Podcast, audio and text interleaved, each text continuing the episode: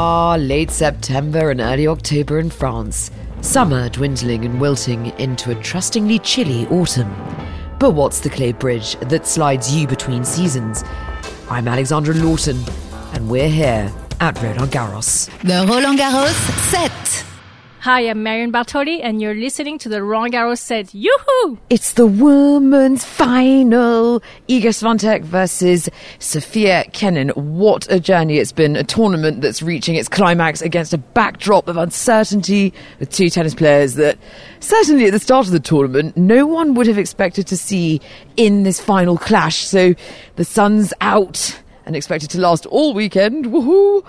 I'm wearing a jumper with women's tennis emblazoned on it, a beacon of uh, obviousness that, you know, the stylish and elegant French people around are bound to appreciate. Um, and ready to watch what should be a very, very interesting match. Two players with huge talent, but with completely different approaches to tennis. Now, I've got butterflies in my stomach uh, because I'm going to meet someone I never thought I'd ever get the opportunity to meet. Someone I always said I'd invite to my dream dinner party. Oh my goodness, I'm, I'm actually genuinely quite nervous. Oh. Now, I'm with a woman that, you know, requires no introduction, but we're going to do it anyway. Marion Bartoli, hello. Hi, You're pregnant and you're how far along? I'm seven months and a half now.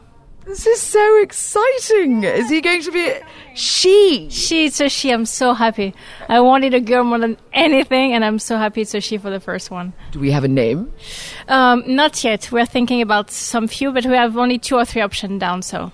Could it be Iga or Sophia? No, I can tell you that, no. I'll tell you what a good name is, actually. Alexandra is a pretty good name. Yeah, it is, but, um, you know, my, um my husband is Muslim, so we have to choose something that is um, slightly more toward the Muslim origin. but I'm sure we will find something nice. Oh. We'll finish with an A, that's for sure. Why with an A? Because I like the sound of an A at the end. I think it's beautiful for a girl's uh, first name. So I want something finishing by an A and as you know, lovely Arabic sound and something like this. Well, your, your name is Marion Bartoli. I, I mean, Cecilia Bartoli, the opera singer. Do you have any relation to her? No, I'm not, but I have a relation, relationship with Jenifer Bartoli, who is the judge at The Voice. Oh. Yeah, we're coming from actually the same village in Corsica, which is a very tiny village of 400 people. Stop it, really? Yeah, and that's really cool, actually. Do you sing? No, I can't sing. Oh my gosh, my mom can sing, not me. You don't. We, we could try it. It's the final count. Oh, no, no, no, not at all. It's a final for sure, but I'm not singing. Well, you were number seven in the world. That was your highest ranking, and so and one of the best and most formidable tennis players in French history. Um, who was your biggest rival in your career? oh, um, you know, actually, I arrived at the point of my career when uh, Mary Pierce and, and Amelie was really at their peak. So um, that was sort of my rivals in a way, but I never look at it that way. I just wanted to um, win a Grand Slam somehow, and you know, I made the final of Wimbledon of, in 2007. Um, Beating Justine Henin. yeah, that was like really the, the one of the biggest achievement of my career, aside of course from winning Wimbledon in 2013. But that match was so special because Pierce Brosnan was cheering on for me, and that's that's why I won that match, and that was really that was so cool. Oh, wait, wait. Is he your favorite Bond? Yeah, by far. And then the next day, yeah, and the next day, because we played Friday, they didn't have a roof back then, so we played Friday and then Saturday the final against Venus. And on Saturday morning, he, he sent me 100 um, roses, red roses. Wait, wait, wait. Pierce Bro- James Bond sent you a hundred roses. Yeah, and uh, a le- hand, handwrite ri- handwrite letter to apologize because he couldn't be there for the final and he was there for the semi-final, and that was like the best day of my life. So that Wimbledon was so special. And uh, Does anyone know that, by the way? yeah, I think so. I think it's yeah. I've been pretty much saying that story like a hundred times. but yeah, I feel special now. no, that was really cool. And um, in that year, that's when I took the leadership of French tennis, and and you know, my ranking got better than Amélie, and and so on. And I kept it until the end of my career. But for me, actually, Mary and uh, and Amélie was really um, my role model. You know, growing up, and uh, I wanted to be like them. Wanted to be a Grand Slam champion like them, and they really helped me to to push my level forward. Well, that's amazing. And, and the, the thing is, you you are a sort of a household name out here. Do you know what really gets my goat? I was in a taxi on the way over here, And I was like, oh, yay, it's the finals, woohoo. And I heard on the radio some guy going, saying that he has a problem with women's tennis at the moment because he likes big names, you know, sort of the Williams sisters and Azarenkas and Sharapovas or whatever. And he, d- he just said he has a problem with it because he doesn't know any of the, the, the finalists, basically. What do you have to say to people like that? Well, unfortunately, the case of a lot of people not really following tennis closely, and um, I think that's something that uh, the WTA will have to sort of change somehow. Either get the girls who are there are incredible champions to get a bigger name and, and more famous and more popular. Um, probably do more communication around them. I'm not sure, but uh, we have to find ways to get them into the public eye, you know, yeah. more often. But um, nonetheless, um, even though you don't know probably Iga Swiatek yet, she's, she's going to be for me an incredible player. And probably in, in, three years' time, we won't even have this conversation because she will be there yeah. extremely often. So um, I think right now the WTA is going through a transition period because Serena is obviously towards the end. Uh, Maria just retired. Venus is not playing as much.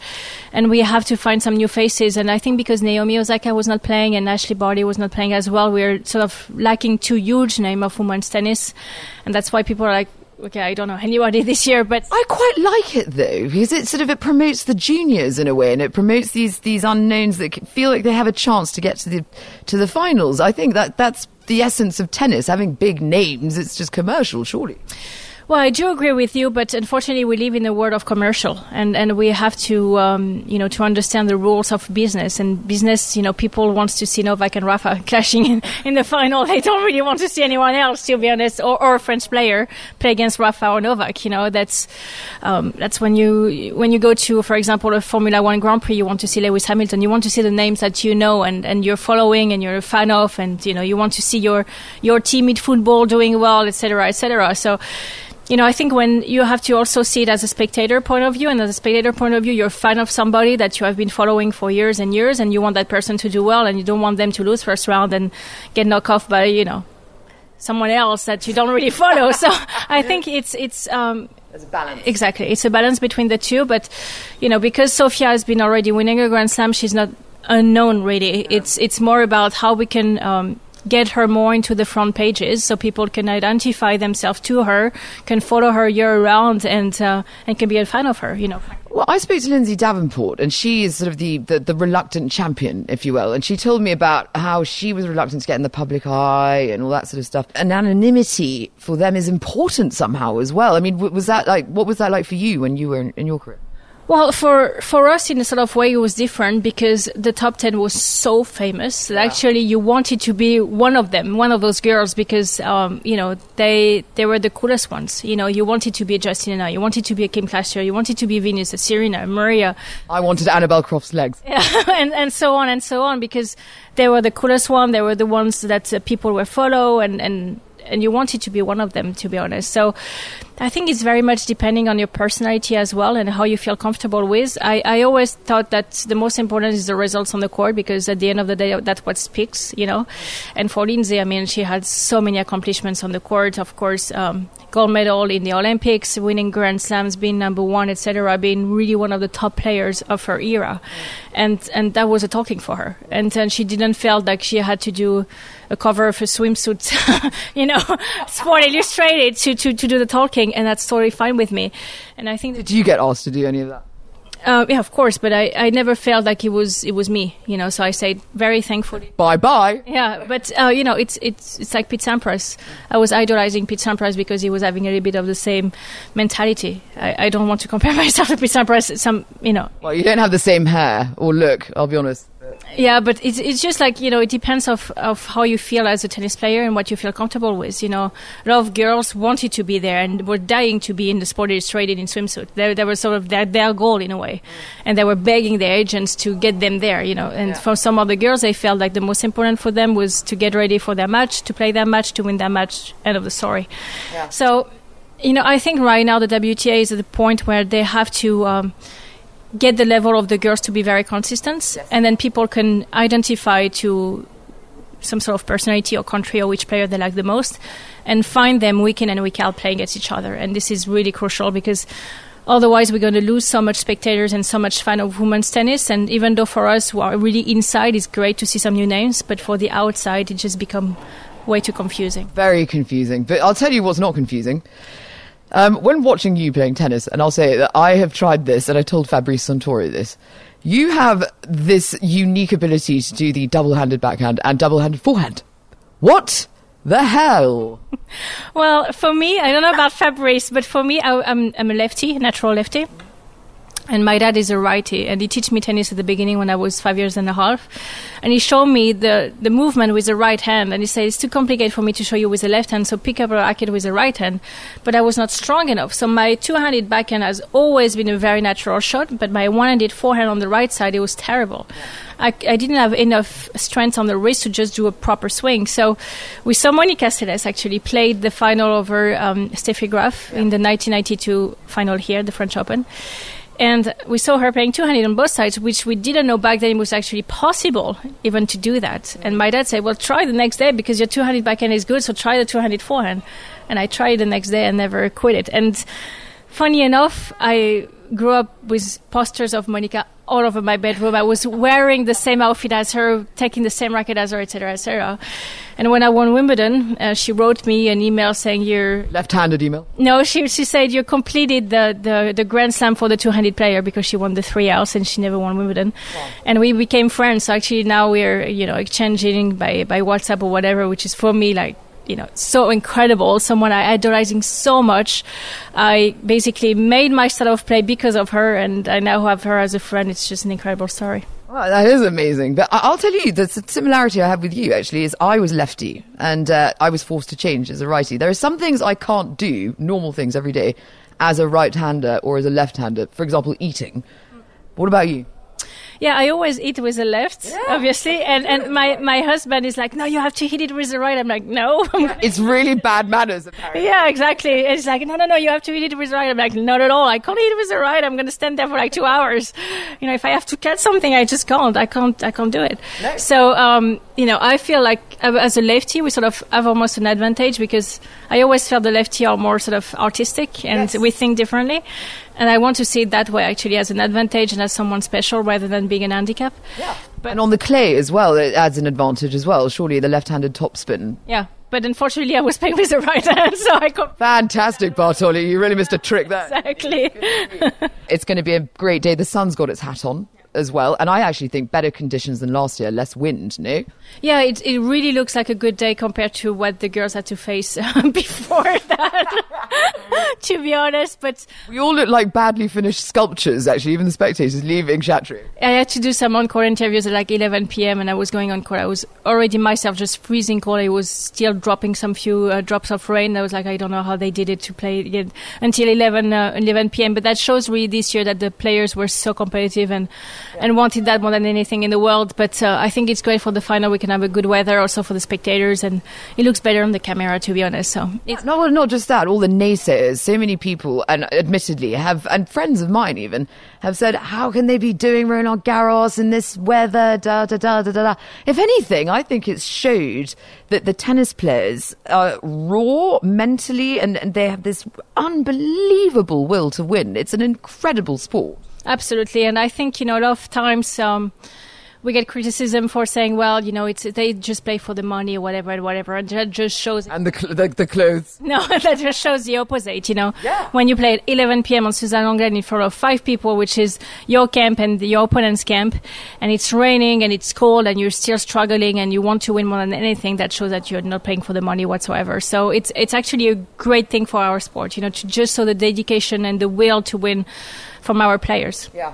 And just one final thing prediction for what's going to happen, who's going to win? Well, Be honest. Come on. It's really hard to predict anything, but I will go with Kenin in three sets. Really? I couldn't disagree more. No, I, I'm going to go with Sofia in three because I think um, even if Iga is an incredible aggressive game and she can hit so many winners, I think um, because Sofia loves those kind of players, you know, she can step back two meters behind the baseline and have an incredible rhythm, use your pace and just redirect the game. She did the same against Petra Kvitova.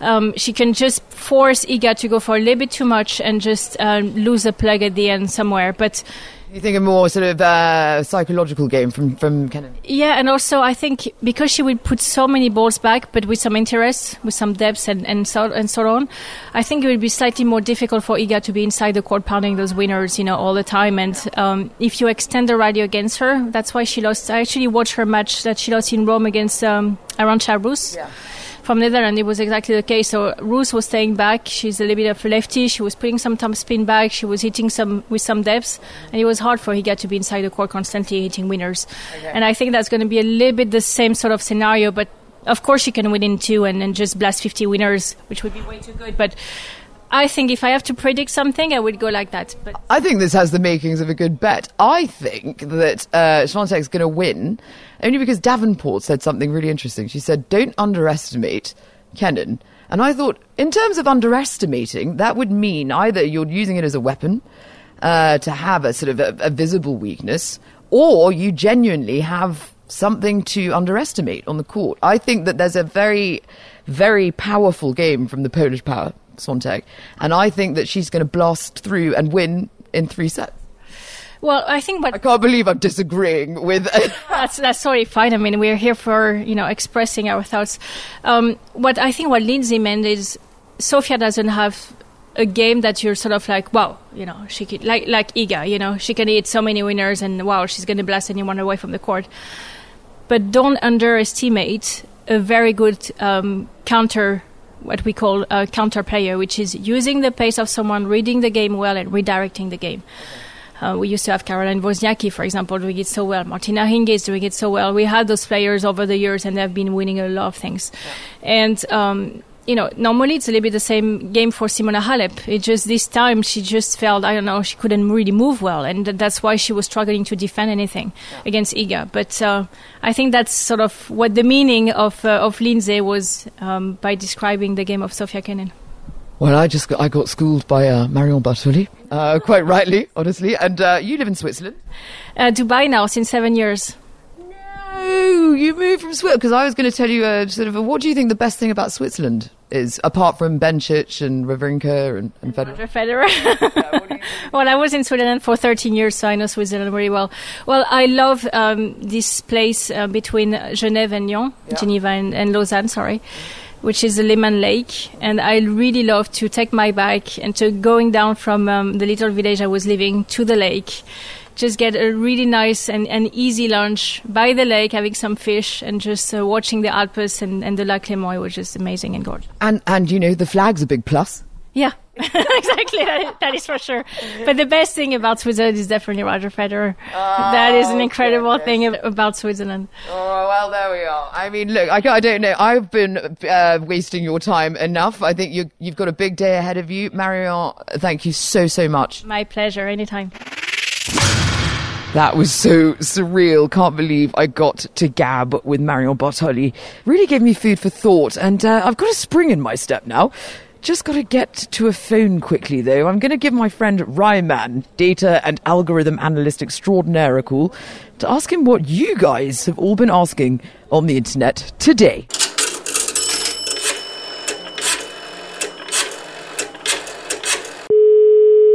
Hello? Hello, Alec Ryman. How's it going? Oh, hi. Good, good. It's you again. I was sure you were going to call, so I looked some stuff up. But you know, I have a life too. I, oh, Alec, I know you have a life. What are people asking on the internet today?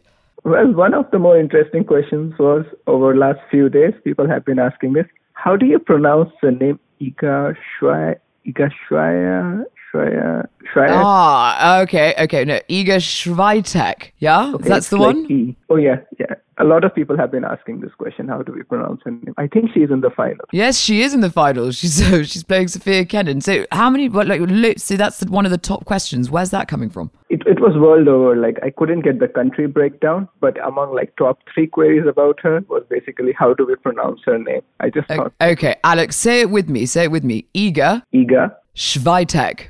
Swiatek. Well, hey, Iga Swiatek. Okay. Any any other questions? A lot of questions about lot of videos about female players grunting. Like the whole genre is dominated by videos of Maria Sharapova, Venus, Serena Williams, and claims that Monica Seles invented grunting. like I'm not very familiar with tennis, but And there's been nothing about men grunting, just women. I mean, I would say it's like 80-20, 80% women, 20% men. So the Oh, okay. Well, look, if you caught uh, last night's semi-finals, Nadal, um, Schwartzman yesterday, I mean, obviously that was a that was a grunt fest uh, to to go down in history. But I do actually have a few facts um, in terms of decibels. Um, Serena Williams is a grunter, and she's the equivalent of a vacuum cleaner at eighty-eight point nine decibels. Probably because she uh, sucks the life out of all of her opponents. Um, but you're right. Monica Seles and actually Andre Agassi were two of the first players to be noted for their grunting, in fact. Um, but Monica Seles has a decibel count of 93.2, which is as loud as a power lawnmower. Um, yeah, that's uh, that's no joke. And Maria Sharapova got um, a decibel count of 101, which is like a motorbike. Um, and frankly, we're tired of it. Sorry.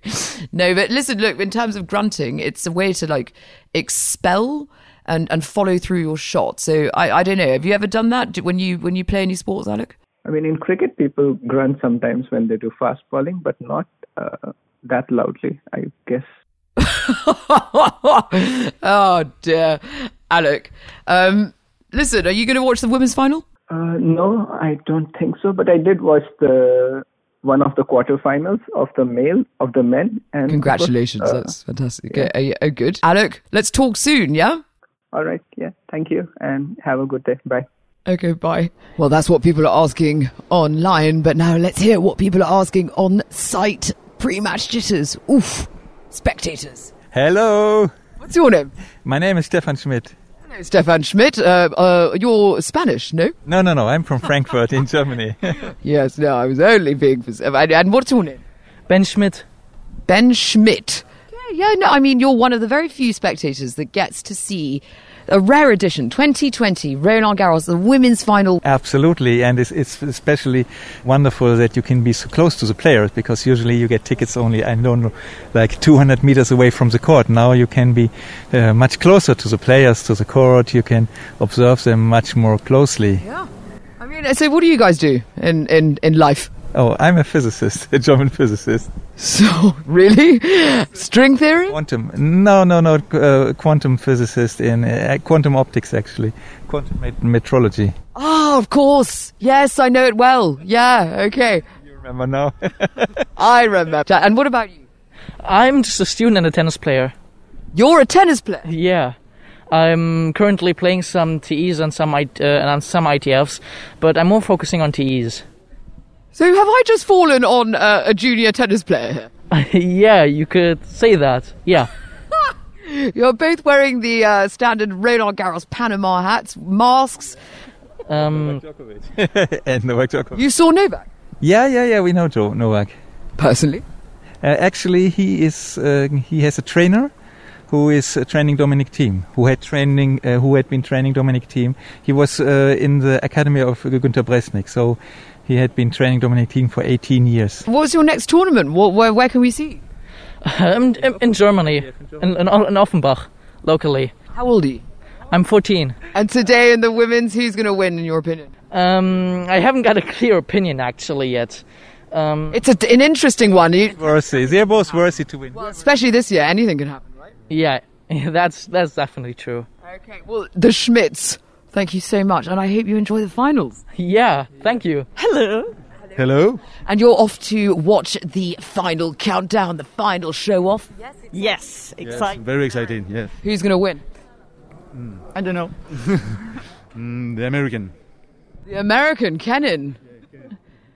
It's easier. It's an easier name to say, right? yes. Yeah. Have a good time, guys. Yeah, thank, you. you. very much. Bye. Bye. Just on court, Philippe Chatrier now, and the now, and the match is about to get underway.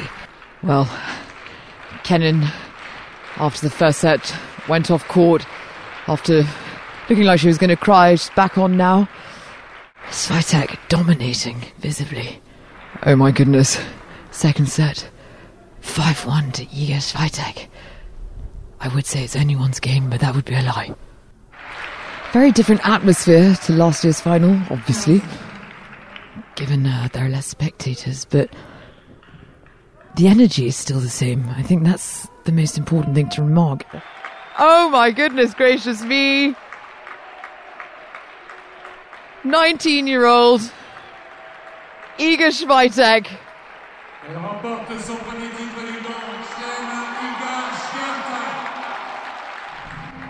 She's never won a tournament of any kind. The first Polish player that's won the finals at Roland Garros since 1939, ranked 54th in the world. It's a Cinderella run that was destined for the big stage. Composure, determination. The Polish power has taken the 2020 women's title. What a woman! What a tournament! What an eager Swiatek! I'm Alexandra Lawton. Join me tomorrow on the Roland Garros set. If you have any comments or stories that you'd like to share with us, please do get in contact at hashtag Roland Garros on Twitter, go to Facebook, or use our official Roland Garros mobile app, or just get in contact directly with me. That's at Alexandra Lawton. Toodaloo. The Roland Garros set. Merci.